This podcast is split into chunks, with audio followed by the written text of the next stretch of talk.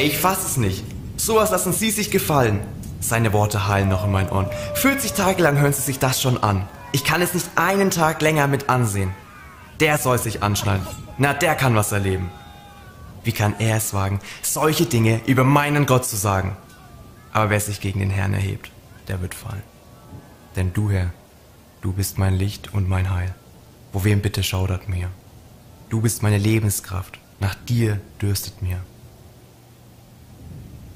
Soll ich? Oder soll ich nicht? Ich bin doch viel zu jung, zu unerfahren, zu dumm. Aber wenn ein Feind gegen mich steht, so ängstigt sich mein Herz nicht. Wenn sich Krieg wider mich erhebt, so verlasse ich mich doch auf dich. Du hast mich schon als Kind beschützt, mich immer bewahrt, mich unterstützt. Du wirst mein Haupt erhöhen über meine Feinde, die um mich sind. Ich finde dein Angesicht, wie du es gesagt hast, wenn ich dich suche. Ich rufe nach dir. Sei du mir nah, verbirg dich nicht vor mir. Herr, er tut dir Unrecht, ohne Scheu, und wenn ich sehe, wie er sich freut, wie wir immer mehr den Mut verlieren und uns nur noch auf seine Kraft fixieren. Ah, ich drehe auch am Rad. Ich habe auch Angst vor ihm. Aber es tut mir noch viel mehr weh, dich und uns so verhöhnt zu sehen. Ich mach das jetzt. Scheiß drauf. Ich mach das jetzt. Es reicht. Im Hause des Herrn fürchte ich mich nicht. Denn ich bin getrost und unverzagt und harre auf dich.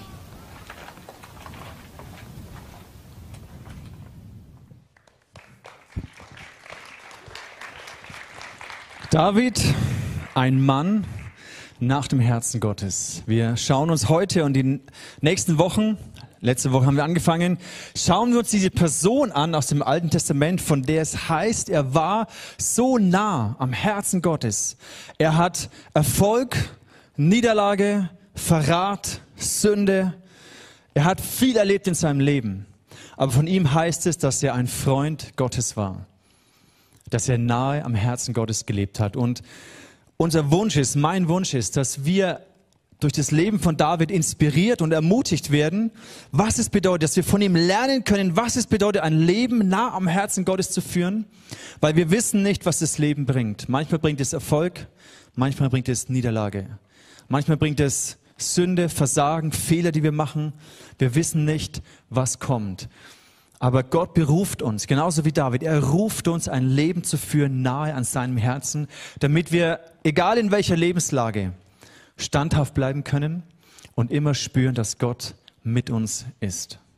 Wir haben uns letzte Woche angeschaut, der Dirk hat begonnen, diese Zeit, wo Samuel auf, bei den Schafen war, auf der Weide vergessen wurde, nicht geachtet wurde. Und diese Harfe steht für diese Nähe zu Gott für diese Intimität zu Gott, die David in dieser Einsamkeit gelebt hat. Er hat sie dort kultiviert. Und diese Herzensnähe, diese Vertrautheit hat David befähigt, letztendlich jede Situation in seinem Leben zu meistern. Heute schauen wir uns einer der wohl bekanntesten Geschichten des Alten Testamentes an, nämlich David gegen Goliath. Und für uns bedeutet es, wir auch kommen in Situationen, wo wir unter Druck stehen, wo wir Angst haben, wo wir nicht wissen, was der Ausweg ist. Und die Frage ist, wie finde ich den Mut, mich dem entgegenzustellen? Wie finde ich den Mut und die Kraft, das Leben zu meistern?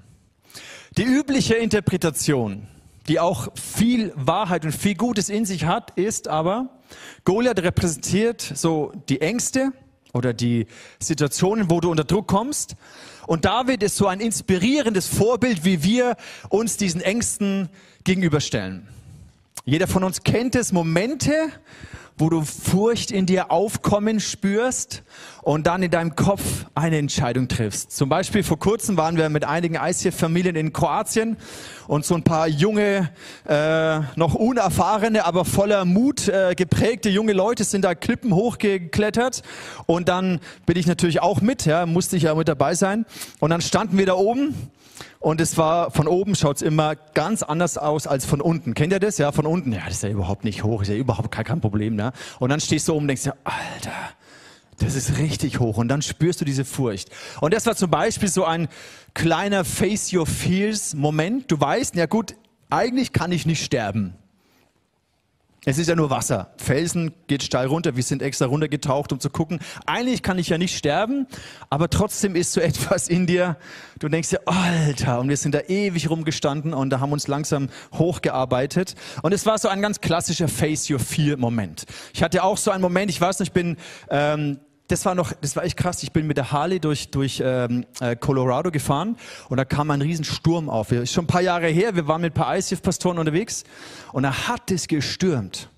Und du sitzt auf dieser Harley. Ich war zum ersten Mal auf der Harley und die anderen Pastoren alle weit voraus, weil die waren schon Profis. Und ich war zum allerersten Mal, ich hatte nicht mal einen Führerschein, also Motorradführerschein.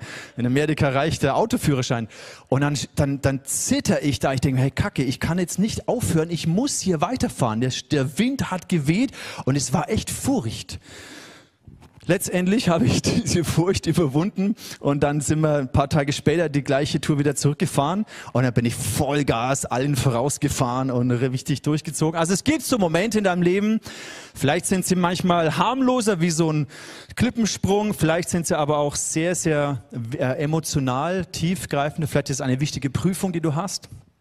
Und du merkst, da kommt immer diese Prüfungsangst, wird getriggert und du erlebst vielleicht Versagen, du erlebst ähm, bloßgestellt zu werden, was auch immer. Aber diese Interpretation von David und Goliath ist auch, macht Sinn und ist auch interessant. Aber ich möchte mit euch heute mal ein bisschen abweichen von dieser klassischen Interpretation und dich einladen, einen Blick mit mir auf diese Situation zu richten, die uns doch mal eine andere Perspektive aufzeigt. Und ich hoffe, dass du in deinem Glauben gestärkt wirst, in deiner Hoffnung gestärkt wirst damit. Lass uns mal diesen klassischen, ich nenne es der klassische Face Your Fears Ansatz. Lass uns den mal anschauen in dem Kontext von David und Goliath. Wenn du die Bibel aufschlagen möchtest, ist im 1. Samuel Kapitel 17. Das ist eines der längsten Kapitel, die solche Szenen beschreibt. Hochinteressant, hat ähm, ja, ist auch nicht umsonst eine der bekanntesten Geschichten aus dem Alten Testament. Also die, der Kontext ist der, die Philister waren die Todfeinde der Israeliten und sie haben sich zum Kampf versammelt. Und hier starten wir mal im Vers 4. Hier wird Goliath vorgestellt. Da trat aus dem Heer der Philister ein einzelner Soldat heraus Goliath aus der Stadt Gad. Er war über drei Meter groß. Und dann wird beschrieben, was er alles für eine Rüstung anhat. Auch sehr interessant. Es gibt keine ausführlichere Beschreibung hier im Vers 5, 6 und 7. Drei Verse, wo nur die Rüstung von Goliath beschrieben wird. Interessant ist das hebräische Wort, das hier steht, für dieses, im Deutschen wird es oft mit Riese übersetzt. Im Englischen seht ihr schon sehr gut die Übersetzung a champion. Ein Champion. Hebräisch war der Gedanke, das gleiche Wort heißt der Mann dazwischen. Und der Kontext ist folgendes. Zwei Armeen haben sich versammelt und dann haben sie einen Kämpfer ausgesucht, der stellvertretend für das ganze Heer einen Zweikampf eingeht. Es gibt diese geniale Stelle in Troja, habt ihr den gesehen? Troja, der Film, bisschen blutig, aber recht cool. Und Achilles gegen Boagrius. Diese ganz am Anfang, ja, da sind diese zwei Kämpfer, so voll der Protz, ja, der Boagrius und dann Achilles, Brad Pitt, mega lässig, rennt auf den zu, macht zack, zack, zack, sticht ihm das Ding in den Nacken und tot, alles tot, ja, und alle jubeln, ganz souverän. Das ist genau der Kontext. Zwei kämpfen stellvertretend für die ganze Armee. Und das ist auch das, was Goliath hier vorschlägt. Erwählt einen unter euch, der zu mir herabkomme. Vermag er gegen mich zu kämpfen und erschlägt er mich, so wollen wir eure Knechte sein. Vermag ich aber über ihn zu siegen und erschlage ich ihn, so sollt ihr unsere Knechte sein und uns dienen. Dieser Goliath war riesig.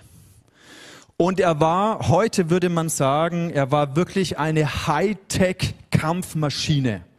Der hat sein ganzes Leben nichts anderes gemacht, als zum Krieg erzogen zu werden. Er war Hightech für damals ausgerüstet. Er war, kann man so sagen, die ultimative Verkörperung des antiken Helden. Also er war der starke Mann. David und Goliath stehen, ich möchte mal eben weggehen von dieser Interpretation, dass sie nicht dafür stehen als ein Vorbild, wie wir unsere Angst überwinden, sondern lass uns mal Goliath darstellen als eine Art und Weise, wie du mit Angst und mit Druck in deinem Leben umgehst. Und den gegenüber David stellen als ein anderes Modell. Es sind wie so zwei Antitypen, komplett unterschiedliche Ansätze, mit Druck, mit Angst umzugehen. Das Goliath-Modell, ich nenne es mal das Goliath-Modell. Er war eine Kampfmaschine, Hightech. Er hatte mega Ressourcen, Erfahrung, Training. Er war so eigentlich der antike Terminator, kann man sagen. Ne? Also gegen den hast du keine Chance. Hier im Vers 42 und dann, was passiert, als David auf ihn hinrennt? Als nun der Philister aufsah und David anschaute, verachtete er ihn denn er war ein Knabe, bräunlich und schön. Also er hat ihn verachtet. Und diese Goliath-Methode, dieses Goliath-Modell beruht eigentlich darauf, dass du dein Selbstvertrauen boostest, indem du dir bewusst bist, wie stark du bist, welche Ressourcen du hast, wie trainiert du bist und was dir alles zur Verfügung steht. Die Möglichkeiten, deine Erfahrung, deine eigene Stärke. Du bringst es dir ins Bewusstsein Du visualisierst deinen Erfolg. Ihr sagt hier im Vers 44, der Philister sprach zu David, komm her zu mir. Ich will dein Fleisch den Vögeln unter dem Himmel geben und den Tieren auf dem Felde. Was macht er? Er visualisiert seinen Erfolg. Er stellt sich vor, was er denn mit diesem jämmerlichen, verachtenswerten David, mit diesem Hirtenjungen anfängt. Er boostet sein Selbstvertrauen. Niederlage ist gar keine Option, wird vollkommen ausgeblendet. Es gibt nur Sieg. Und so überwindet er seine Furcht. So verdrängt er seine Furcht. Und ich glaube, dass dieses Modell, dieses Goliath-Modell nicht nur im antiken Orient damals so in Anführungszeichen funktioniert hat, sondern ich glaube, bis heute ist das ein Modell, das in ganz vielen Trainings und Management-Seminaren und Coachings gelehrt wird wie du mit Druck und mit Angst umgehst, nämlich stärke dein Selbstvertrauen, indem du dir einredest, ich kann es schaffen, ich bin jemand, ich hab's drauf. Zweitens, visuelle, visualisiere deinen Erfolg, stell es dir vor. Und drittens, verbanne deine Furcht. Das Problem mit diesem Ansatz ist, wenn du versuchst, hier dein Selbstvertrauen zu boosten, deine Angst zu verdrängen. Du verlierst den Bezug zur Realität. Genauso wie Goliath. Niederlage war gar keine Option. Er hat ihn verachtet. Er hat nicht die Gefahr eingeschätzt, die da eigentlich auf ihn zukam. Die Möglichkeit des Scheiterns und des Misserfolgs wurden kategorisch ausgeblendet. Er hat den Bezug in dieser Situation, den Bezug zur Realität komplett verloren. Es gibt darauf, es gibt dazu auch eine christliche Variante, die dir sagt, hey, ich bin Christ, ich vertraue Gott, mir kann gar nichts Schlimmes passieren. Leid kann mich gar nicht treffen. Ich gehe immer nur von einer Herrlichkeit in die andere Herrlichkeit. Mir wird niemals, jemals etwas Schlimmes zustoßen. Das war genau die Haltung vom Goliath. Er hat ihn verachtet und er hat sein Schild unten gehabt. Und dann kam David mit dieser Schleuder, die eigentlich eine sehr gefährliche Waffe war in der damaligen Zeit. Weil mit dieser Schleuder konntest du einen Stein immens beschleunigen, deswegen auch Schleuder, macht ja Sinn. Ich zeige euch mal, wie das geht. So, Ich habe das noch nicht lange geübt. Also stellt euch vor, hier wäre ein Stein und dann schleuderst du den. Und irgendwann lässt du los und dann katapultiert es diesen Stein. Und eigentlich eine super gefährliche Situation. Stimmt? Seid ihr schon nervös? Ich habe das wirklich nicht so gut im Griff. Es kann jeden treffen. Habt ihr schon Angst? Seid ihr schon nervös? Spürt ihr die Furcht hochkommen? Also wir probieren es mal. David schleudert hier und Goliath hat die Situation komplett unterschätzt. Oh. Jetzt haben wir aber Glück gehabt, dass das da hinten rausgegangen ist. Also, ist eigentlich eine sehr gefährliche Waffe. Aber weil David so überhaupt nicht gefährlich aussah mit seinem Hirtenkostüm, hat Goliath es komplett ignoriert sein Schild unten gehabt, er hat ihn verachtet und das war der erste Fehler. Wenn du in diesem Modus bist von ich bin der Champion, mich kann nichts und niemand runterreißen, dann verlierst du den Bezug zu dieser Situation, in der du drin bist. Zweites, warum dieser Ansatz nicht funktioniert, ist, weil, oder sagen wir so, er funktioniert kurzfristig schon, wenn du auf der Klippe stehst und dich kurz boostest dann gibt es dir einen kurzen Adrenalinkick. Und dann irgendwann überwindest du dich und springst runter. Dann funktioniert es kurzfristig. Aber es ist nicht geeignet,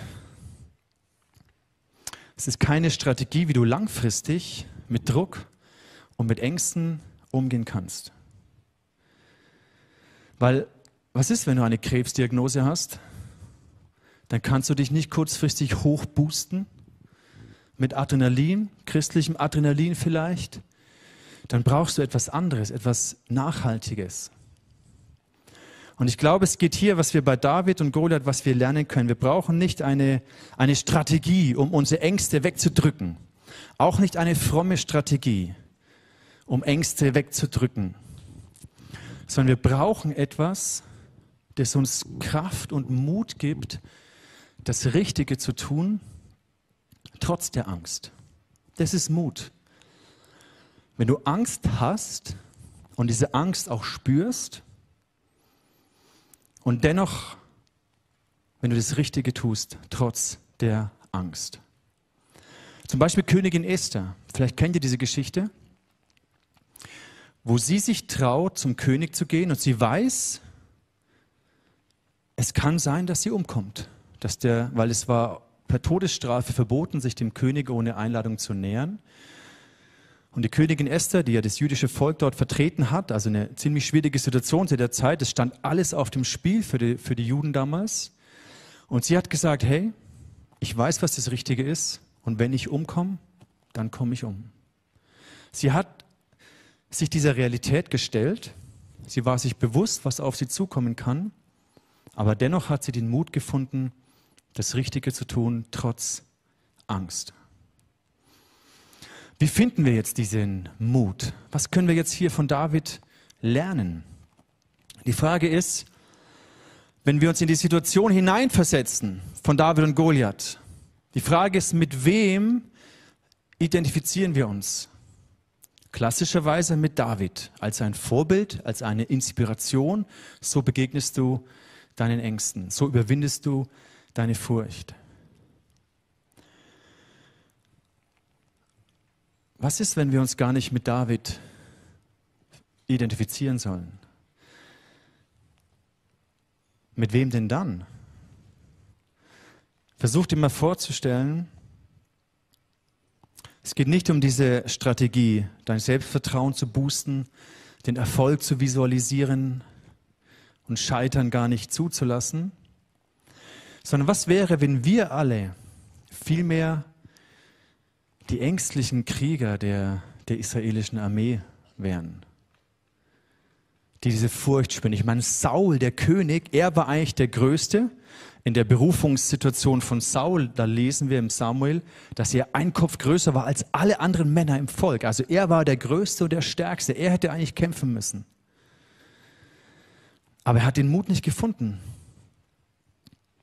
Und interessant ist, was macht Gott in dieser Situation, wo die Krieger Israels mit ängstlichen Knien dastehen und schlottern? Was macht Gott? Gott schickt einen Champion, Gott schickt jemand, der für sie kämpft. Gott schickt einen Retter, einen Erlöser. Er schickt nicht einen Menschen, dem wir nacheifern und genauso werden sollen wie er, sondern er schickt einen Menschen, einen Champion, der so anders ist als Goliath. Ein Anti-Champion, der so anders ist. Er war kein Hightech, hochgerüstet, erfahren im Kampf.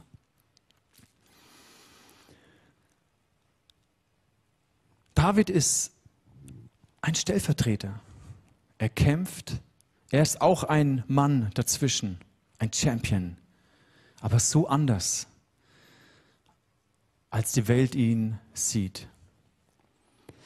Interessant ist, was dann passiert. Also David, er, er, er schleudert den Stein, ihr kennt ja die Geschichte, trifft den Goliath in der Stirn, dann nimmt er sein Schwert und haut ihn mit dem Kopf ab und dann heißt es hier, da aber die Philister sahen, dass ihr stärkster Tod war, flohen sie. Und die Männer Israels und Judas machten sich auf und erhoben das Kriegsgeschrei und jagten den Philistern nach bis nach Gad und bis an die Tore Ekrons. Interessant ist, also sie haben sich natürlich nicht an die Abmachung gehalten, war ja klar. Als die Philister sahen, dass ihr stärkster Tod war, flohen sie. Was lernen wir daraus? Wenn David, häufig wird gesagt, David hat trotz seiner Schwachheit gewonnen. Ich würde sagen, das stimmt nicht ganz. Ich würde sagen, David hat genau wegen seiner Schwachheit gewonnen. Genau weil er so ein Anti-Champion war, hat er gewonnen. Warum? Weil Goliath hat die Situation komplett falsch eingeschätzt, sein Schild unten gehabt, hat ihn verachtet, hat den Bezug zur Realität verloren. Wegen seiner Schwachheit wurde er damals zu den Hirten auf, die Herde, auf das Feld geschickt. Sein Vater hat ihm die Schafe anvertraut. Seine Brüder waren die kräftigen Brüder. Drei seiner ältesten Brüder waren hier als Krieger aufgestellt. David wurde nicht aufgestellt, er war ein Knabe. Den hat man gar nicht ernst genommen. Aber dort in der Einsamkeit, beim Hüten der Schafe, da hat er den Bären besiegt. Da hat er den Löwen, den Löwen besiegt. Da hat er gelernt, Nähe mit Gott zu leben. Da hat er gelernt, mit der Schleuder umzugehen. Und wegen dieser Art Schwachheit, wegen dieser Einsamkeit, die er erlebt hat, hat er so eine Stärke mit Gott, so eine Nähe zu Gott aufgebaut. Und äußerlich gesehen wurde er verachtet. Aber Gott hat ihn geachtet. Und äußerlich hat er genau wegen dieser Schwachheit gewonnen.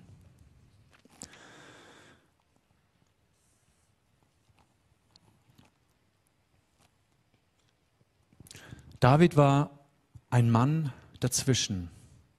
Er hat als Stellvertreter gekämpft. Ich weiß nicht, ob du schon mal einen Stellvertreter hattest, der für dich gesprochen hat. Heutzutage gibt es nicht mehr in diesem Setting. Heutzutage, heutzutage gibt es zum Beispiel einen Anwalt. Stell dir vor, du bist bei Gericht, du wirst angeklagt und da hast du einen Anwalt und dieser Anwalt, der spricht für dich. Er kämpft mit Worten für dich, mit Argumenten, mit Beweisen. Er kämpft für dich.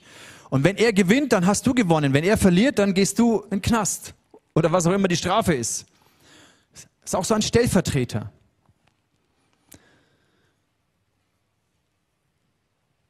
Und David ist genauso ein Stellvertreter. Ich meine, der Druck war immens. Das können wir uns gar nicht vorstellen. Der Druck, der auf ihm lastete, okay, wenn ich jetzt hier versage, kommt mein ganzes Volk, meine Brüder, meine Familie, alle kommen in Sklaverei der Philister. Alles hängt jetzt an mir. Das hätte ein immenser Druck sein können. War es wahrscheinlich auch. Vielleicht hast du schon mal so eine Situation erlebt, vielleicht in der Arbeit, dass du eine Entscheidung triffst und weißt, hey, von dieser Entscheidung, wenn das schief geht, geht unsere Firma bankrott. Wenn ich hier einen Fehler mache, dann geht alles in Bach runter, was ich hier aufgebaut habe. David ist ein Beispiel, dass Gott einen Retter sendet zu den Menschen, die mit ängstlichen, schlotternden Knien dastehen. Im Hebräer heißt es, ganz interessant, da wird im Hebräer 11 und 12, da werden so die Glaubenshelden des Alten Testamentes aufgezählt. Abraham und Mose und Gideon und Simson und David. Und da heißt es hier im Vers 12, Vers 1, Kapitel 12, Vers 1, lasst uns laufen mit Geduld in dem Kampf, der uns bestimmt ist. Und aufsehen zu Jesus, dem Anfänger und Vollender des Glaubens, der, obwohl er hätte Freude haben können, das Kreuz erduldete und die Schande gering achtete und sich gesetzt hat zur Rechten Gottes, des Thrones Gottes. Die Bibel sagt uns, ja, denkt an David, aber schaut auf Jesus. Erinnert euch daran, wie Gott durch David gerettet hat.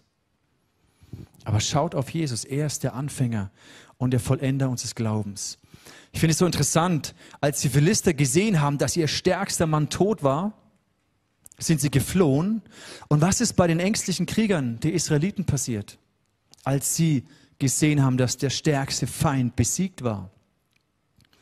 Dann haben sie das Kriegsgeschrei erhoben. Dann sind sie plötzlich aus dieser Lethargie, aus dieser Lähmung aufgestanden und den Feind nachgejagt. Vorher waren sie gelähmt von. David richtet unseren Blick auf Jesus, der auch ein absoluter Anti-Champion war. Er kam nicht als mächtiger Herrscher, er kam als Diener in einem Stall, in Schwachheit. Auf einem Esel ist er nach Jerusalem reingeritten. Und dann wurde er angeklagt, verurteilt und gekreuzigt in Schwachheit. David hat sein Leben riskiert für das Volk. David ist durchs Tal der Todesschatten hindurchgelaufen. Jesus hat sein Leben gegeben. Er ist nicht nur durch das Tal der Todesschatten gelaufen, er ist durch Tod und Hölle hindurchgegangen. In Schwachheit. Und damit hat er den stärksten Feind besiegt. Wegen seiner Schwachheit. Und wir als sein Volk, als die, die Krieger und die Kämpfer, wenn wir mal in diesem Bild bleiben wollen. Was passiert mit uns, wenn wir sehen, dass der stärkste Feind besiegt wurde? Dann keimt Hoffnung, dann kommt Glaube, dann erheben wir das Kriegsgeschrei und jagen den restlichen Feinden nach, um sie platt zu machen. Deswegen heißt es hier im im Hebräer. Lasst uns laufen mit Geduld in dem Kampf, der uns bestimmt ist. Der Kampf, der uns bestimmt ist, ist nicht, den stärksten Feind zu besiegen, den Goliath zu besiegen. Diesen Kampf hat Jesus, hat David und hat Jesus geschlagen. Unser Kampf ist es, diese dämonischen Einflüsse in unserem Leben zu besiegen. Die dämonischen Gedanken, die Emotionen, die uns gefangen halten, die uns einschüchtern wollen, die uns manipulieren und gefangen halten wollen, diese zu besiegen. Auf der Grundlage dessen, dass Jesus den stärksten Feind bereits besiegt hat. Und plötzlich keimt eine Hoffnung auf.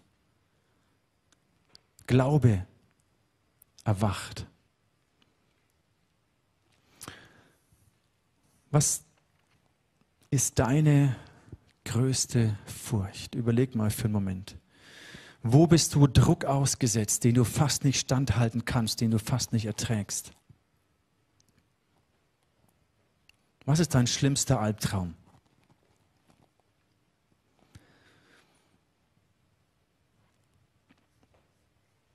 Vielleicht, dass etwas Tragisches passiert. Eine Person, die du liebst, stirbt. Vielleicht, dass du deine Gesundheit verlierst, deinen deine Versorgung, deine Sicherheiten, dein Geld. All das kann passieren, auch wenn du Christ bist. Ich meine, schau die Jünger an von Jesus. Paulus, er ist im Gefängnis gestorben. Alle Jünger, die Jesus nachgefolgt sind, sind als Märtyrer gestorben. Die haben nicht erlebt, dass, hey, wenn du Christ bist und Gott dich liebt, dann wird dein Leben nur noch goldig sein und nur noch super. Und nichts Böses wird dir passieren. Nein, es stimmt nicht. Die Jünger von Jesus, Paulus, all diese Leute, die haben Leid erlebt. Schiffbruch, Krankheit, all das. Aber in dem hatten sie eine Kraft und einen Mut und eine Stärke, dass sie wussten, es ist das Richtige. Ich gehe hier nach Rom und ich predige das Evangelium, auch wenn ich gefangen genommen werde. Es gibt einen, einen Psalm, den kennst du vielleicht aus einem Song, den wir früher öfters gesungen haben. Da heißt es in Psalm 30, wenn wir am Abend noch weinen und traurig sind, so können wir am Morgen doch wieder vor Freude jubeln. Joy comes in the morning. Und manchmal durchleben wir auch Täler der Todesschatten, der Ängste, Druck. Wir erleben Situationen, die vielleicht nicht fair sind, wo wir fragen, boah, was passiert hier? Gott, wie soll ich damit umgehen? Jesus hat es erlebt. Im Garten Gethsemane hat er Blut geschwitzt, Schweiß und Tränen. Er hat gewusst, was ihm bevorsteht. Er hat sich mit der Realität konfrontiert. Aber in dem hat er die Hoffnung und den Glauben gehabt, dass Freude auf ihn wartet. Hier heißt es im Vers 12 in der, in Hebräer, in der neuen Genfer Übersetzung wird es so übersetzt, weil große Freude auf ihn wartete. Erduldete Jesus den Tod am Kreuz und er trug die Schande, die damit verbunden war. Weil große Freude auf ihn wartete.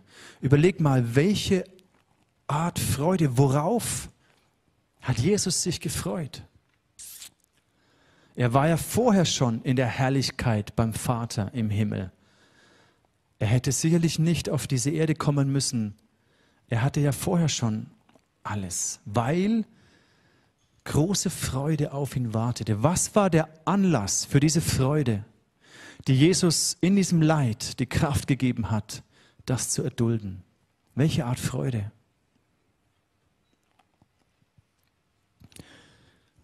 Ich glaube, er hat dich und mich gesehen. Die Gemeinschaft mit dir, mit mir, mit den Menschen, die durch sein Tod und durch sein Blut von Schuld befreit werden können, Vergebung finden, dass die Schuld, die den Menschen von Gott getrennt hat, dass die gesühnt wird. Jesus hat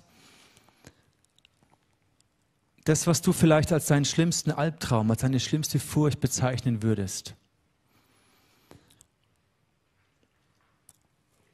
Ohne das kleinreden zu wollen.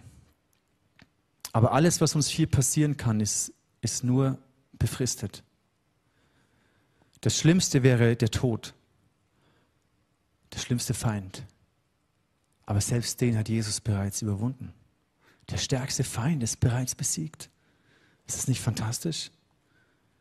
Und wenn die Angst vor dem Tod das Schlimmste wäre, was dir passieren könnte, oder wenn der Tod das Schlimmste wäre, was dir passieren könnte, selbst dann weißt du als Christ, der Tod ist nicht das Letzte, sondern Jesus hat den Tod überwunden und deswegen gibt es eine Auferstehung nach den Toten.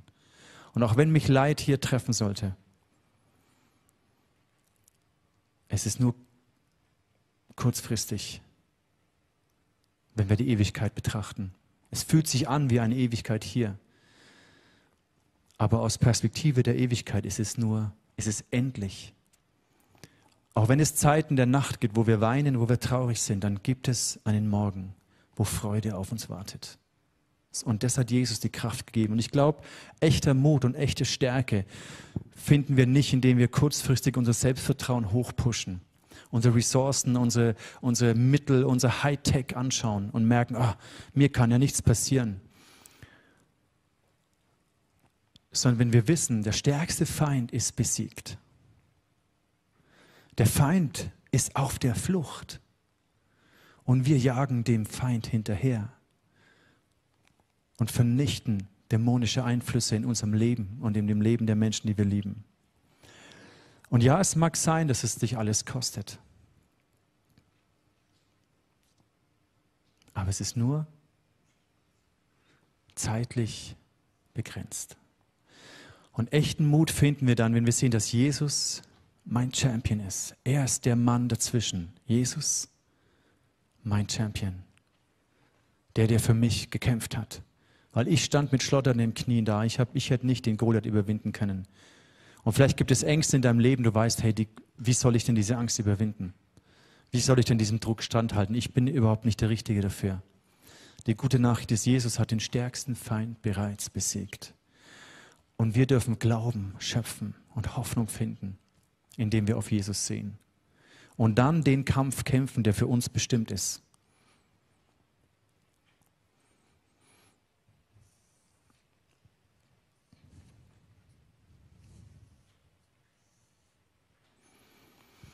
Diese Steinschleuder, die wirkt so lächerlich und so schwach. Und gegenüber einem Hightech gerüsteten Kampfmaschine, was soll die schon ausrichten?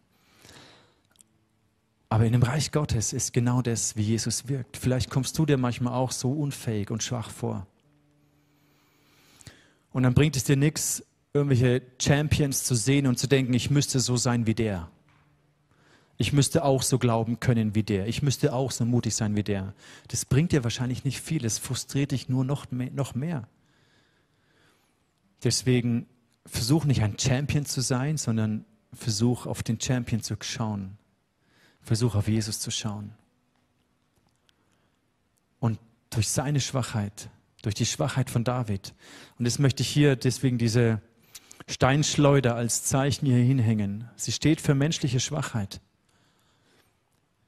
Menschliche Schwachheit, die Gott gebraucht, um die weltliche Stärke des Feindes zu besiegen.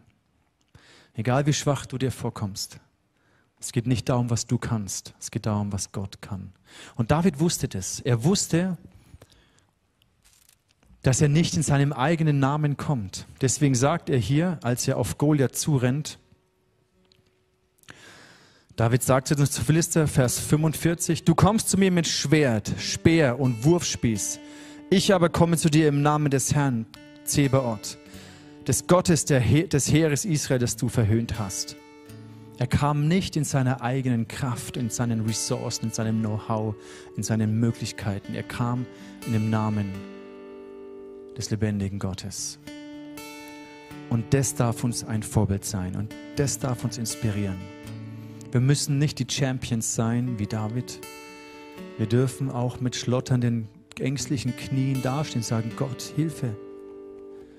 Und was macht Gott? Er schickt einen Retter. Er schickt einen Champion. Er hat einen Champion geschickt. Jesus ist dein Champion. Er ist mein Champion. Und dieses lächerliche Lied, was ich hier performt habe, ist ein cooler Song. Und er gibt dir ein gutes Gefühl für einen kurzen Moment. Aber es reicht nicht aus. Jesus ist der Champion. Während diesem nächsten Song möchte ich dich einladen, einfach zu beten und deinen Blick auf Jesus zu richten.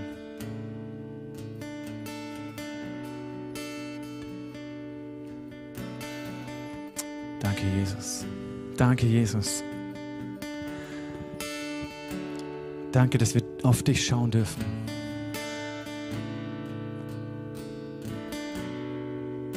Du hast den stärksten Feind überwunden. Alles, was uns hier in diesem Leben passieren kann, ist nur endlich befristet. Durch dich haben wir Zugang in die Ewigkeit. Joy comes in the morning. Freude erwartet uns. Und ich segne dich mit neuer Hoffnung. Ich segne dich mit neuem Glauben. Ich segne dich, dass du deinen Blick auf Jesus gerichtet hältst. In all der Schwachheit, in all den Ängsten, in all dem Druck. Dein Blick auf Jesus, dein Champion.